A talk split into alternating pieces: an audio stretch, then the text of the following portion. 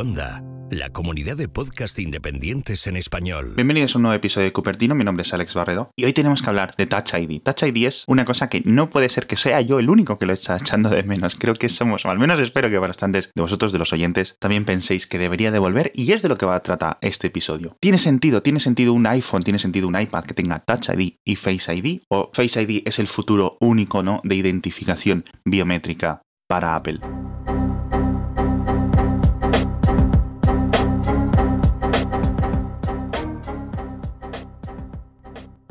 Desde su llegada original hace 6 años, 7 años, Touch ID ha sido uno de los mejores elementos de la tecnología de este siglo, sin ninguna duda. Lo ha dicho, lo ha dicho. Empezó funcionando relativamente lento, pero poco a poco con cada iPhone fue mejorando hasta que al final era prácticamente magia. Apple con el iPhone 10 decidió eliminarlo y con los iPhone 10 S y 10R siguió por esa ruta, a pesar de que muchos pensábamos que iba a ser, bueno, un bache temporal en el que Apple no era capaz o no pensaba que incorporar el botón trasero para poner el dedo, como hacían algunos fabricantes de Android, tuviera sentido, y también la tecnología de sensores incorporados dentro de la pantalla, pues tampoco estaba preparada. Ahora hemos visto varios modelos de diferentes compañías y diferentes proveedores que están poniendo un sensor debajo de la pantalla, debajo de pantallas Super AMOLED, como las que usa Apple, con excelentes resultados. Pues muy bien. No funcionan exactamente igual que los sensores físicos en un botón, pero son suficientemente buenos. Volviéndonos a traer la duda, ok, después de estos dos años sin Touch ID en los nuevos teléfonos de Apple, ¿significa que puede volver?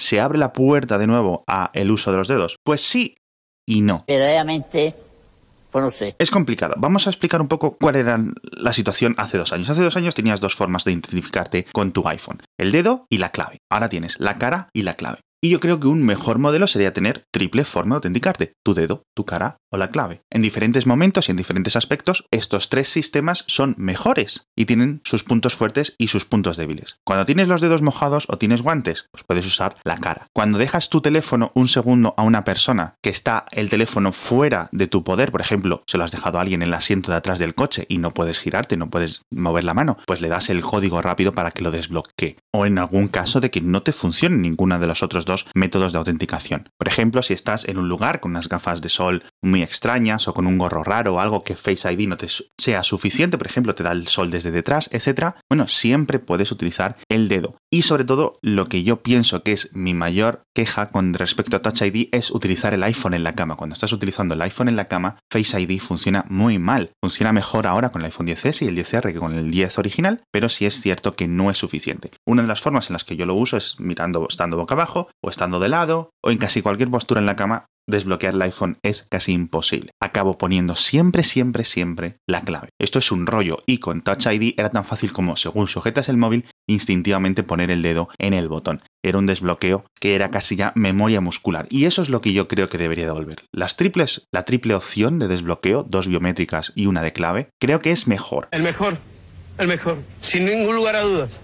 Es el mejor. Y a pesar de que Apple nunca haya dicho, oye, no vamos a poner nunca más Touch ID, ahora vamos a poner Face ID, simplemente han dicho, Face ID es mejor, Face ID tiene más seguridad, Face ID es más exacto. Nunca han dicho, no, no, Touch ID fuera, Touch ID no lo queremos. De hecho, lo están poniendo ahora en todos los MacBook, antes incluso que Face ID, aunque ahora sabemos que Face ID, según unos rumores bastante potentes, pues va a acabar llegando también a los MacBook. Esto de que Touch ID es el pasado necesariamente y obligatoriamente porque Face ID ha llegado es una cosa que hemos asumido los usuarios o han asumido algunos fans de Apple. No es algo que Apple haya dicho. Y aunque lo hubiera dicho, Recordemos que Apple es famosa por estos zigzags. Que si el Apple Pencil no, y luego sacan el Apple Pencil. Que si las tabletas pequeñas no, luego sacan una tableta pequeña. Y así un montón de cosas, ¿no? Entonces, la puerta sigue abierta y yo creo que la tecnología ha madurado suficiente para ello. La prueba es en el nuevo Galaxy S10, por ejemplo, que tiene múltiples métodos de identificación biométrica, y otros tantos teléfonos de Android. Es decir, si a nivel de software, a nivel de ingeniería, Samsung, Xiaomi, Huawei y empresas, digamos que no están al mismo nivel de interfaz de usuario, de desarrollo de software, ¿no? de personalización, de hacer las cosas mágicas, son capaces de hacerlo. Yo creo que Apple también es capaz de hacerlo.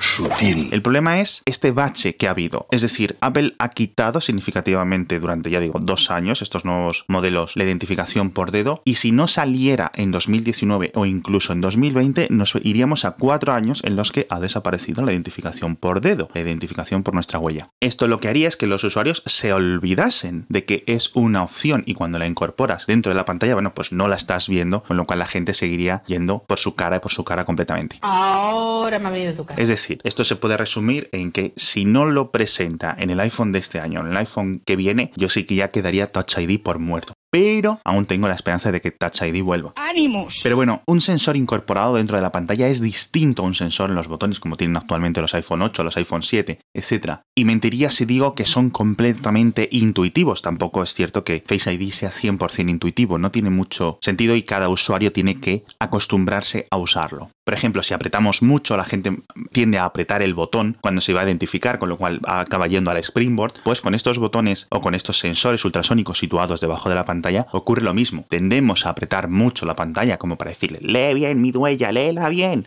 y resulta que no, resulta que lo que hay que hacer es un toque ligero, ponerlo de forma suave encima del cristal. Y una vez que aprendes eso, que es un truco que hemos aprendido muchos durante el Mobile World Congress con diferentes modelos, el Xiaomi Mi 9, el S10, etc., ves cómo la identificación de huella en la propia pantalla empieza a ser muy funcional. Y dentro de estos modelos, dentro de estos componentes, pues hay muchos. Apple podría optar por uno que fuera en una zona localizada, es decir, que el software debería de pintarle una huella en o una interfaz de una huella para que el usuario sepa dónde poner el software, pero claro, en este caso, a ciegas, por ejemplo, en la cama, no tendrías, digamos, un, unas pistas físicas, que antes podías ir poco a poco moviendo el pulgar hasta que encontraras el botón. En software no tienes eso. Otra opción es poner, por ejemplo, todo el marco inferior del iPhone 10 o del iPhone 10 de 2019, como se vaya a llamar, específicamente para desbloquear, es decir, que en cualquier sitio que lo pusieras identificaría tu huella. Hay incluso tecnología un poco menos probada, un poco menos usada, que permite hacer esta identificación biométrica de huella en toda la pantalla.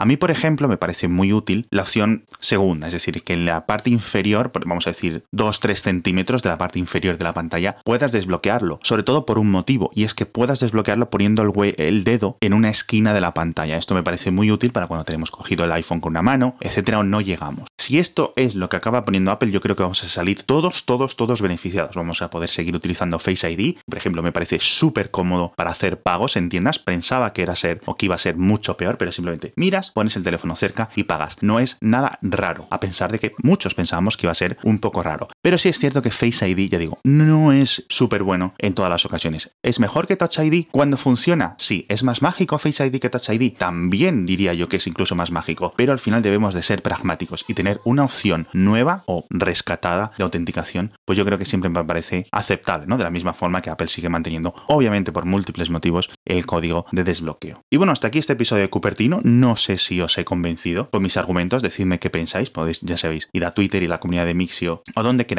y hasta la próxima semana.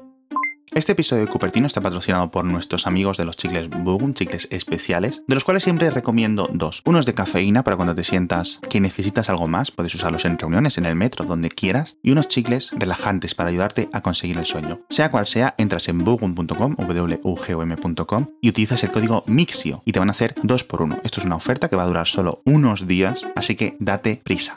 Y hasta aquí este episodio de Cupertino, el podcast sobre Apple creado por un servidor, por Alex Barredo, y producido por Pedro Jorge Romero.